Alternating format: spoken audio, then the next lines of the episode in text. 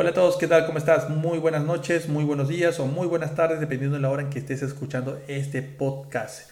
Tenemos un nuevo episodio de la serie de Administración y Finanzas y el día de hoy vamos a hablar sobre las deudas, cómo salir de ellas y sobre todo vamos a saber qué dice en la Biblia acerca de este tema. Así que vamos a arrancar. De hecho, hay mucho, mucho por, por, por comentar acerca de, esto, de este asunto sobre las deudas. Eh, hay mucho contenido que van a encontrar en la Biblia, yo no voy a profundizar mucho en esos temas porque eh, pues no, no, no, no, no me daría el tiempo para comentar todo en el podcast. Pero sí les voy a hacer referencia a algunos versículos para que ustedes puedan revisarlo posteriormente.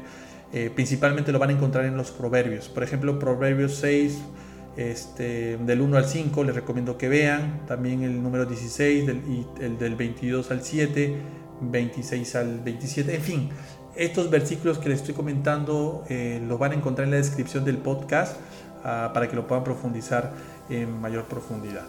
Pero básicamente en estos versículos van a encontrar textos como por ejemplo que el rico se enseñorea sobre los pobres que toman prestado el dinero y se convierten en sus siervos y los pobres se convierten en esclavos a causa de esos préstamos.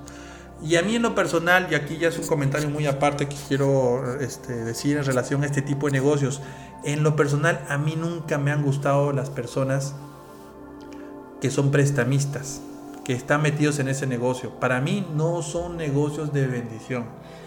Eh, y bueno, debe ser también porque, por la forma en cómo, eh, eh, yo crecí, ¿no? y ver cómo mi padre, por ejemplo, este, nos inculcó esas cosas desde muy pequeño. Eh, mi padre siempre fue un emprendedor y, un empresario con mucha, con mucha, con mucha visión y que Dios lo prosperó con, con los años, ¿no? Eh, pero bueno, no voy a entrar en detalle en eso. Lo que quiero entrar en detalle es un poquito sobre los principios que a nosotros nos inculcaron, ¿no?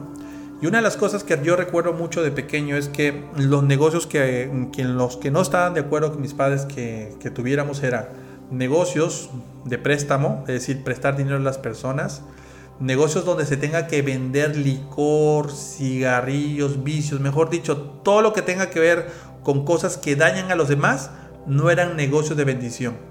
Si bien hay, mucho, eh, hay muchas personas que se dedican a este tipo de negocios y pueden ganar mucho dinero, en el fondo son dineros que no te traen prosperidad a tu vida.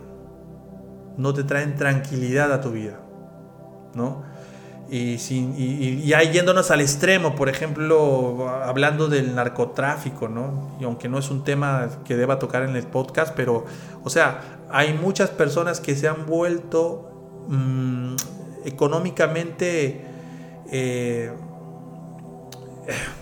económicamente no es la palabra, diría yo que se han vuelto personas ricas con el dinero ilícito, pero superficialmente, no es una vida de bendición.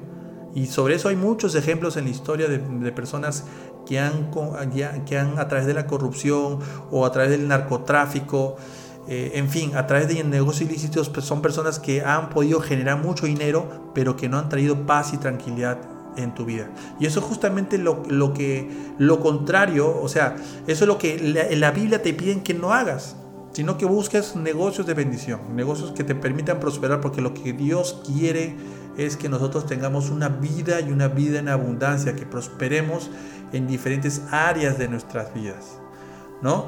Eh, es más, ahí lo mencionan, antes de buscar las riquezas del mundo, primero nos invita a buscar las riquezas espirituales y eso lo pueden encontrar en Proverbios 28-20.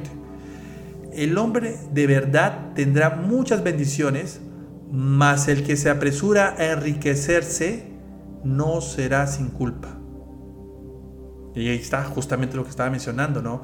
Hay personas que este, ponen prioridad al dinero y se pueden volver ricas, pero no pueden tener una vida próspera, una vida que realmente este, sea de bendición para su vida y para sus generaciones. Y es que eso es, son ataduras que uno, que uno este, este, acarrea a sus generaciones y que eso pues no es de bendición y, no, y, al contrario perjudica a uno. ¿no? Si no, pues vean, vean los hijos de los famosos que, que han ganado dinero de esa forma, ¿no? hoy por hoy. Y, me estoy refiriendo a personas famosas que han hecho dinero de forma ilícita, ¿eh? a eso me estoy refiriendo. En fin, en fin, el punto es que eh, la ruina financiera es justamente por causa de las malas decisiones que nosotros tomamos en nuestras vidas. Y una de esas malas decisiones es cuando nosotros tomamos, eh, nos esclavizamos de las deudas. Ahora la pregunta es cómo salir de ellas.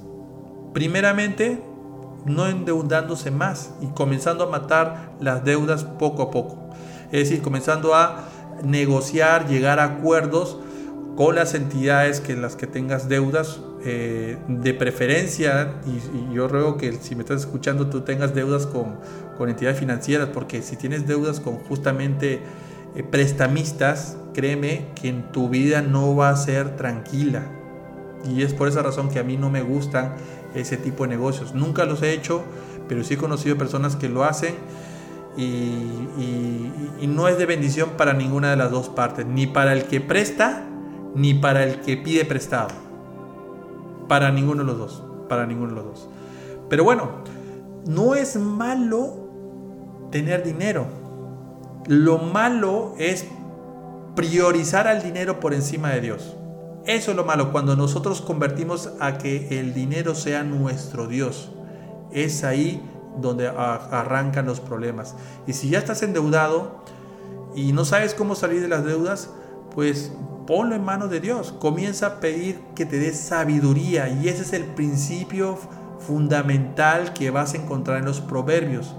La sabiduría nos brinda la inteligencia financiera que requieres para poder salir de las deudas. Y más en estos tiempos de COVID, de crisis, donde hay muchas personas que se pueden quejar acerca de eh, su situación financiera, pero también hay una oportunidad a raíz de esta crisis. Y es que justamente cuando aparece una crisis siempre aparecen también oportunidades, pero debes tener la sabiduría y la inteligencia para poder detectar esas oportunidades y ver hacia dónde va el mundo y tomar provecho de ella, sobre todo para salir de deudas. Bueno, eso ha sido todo con el podcast de hoy. No voy a poder profundizar más sobre el tema porque en realidad no me daría más tiempo. Eh, en la descripción del, del, podcast voy a escribir algunos versículos más para que puedan revisar porque hay mucho que pueden desmenuzar. Pero eh, me da mucho gusto que puedan estar escuchando y espero que estos audios sean de bendición para tu vida. Te saludo Eric Garriola de la Universidad Virtual de Network Marketing. Bye bye.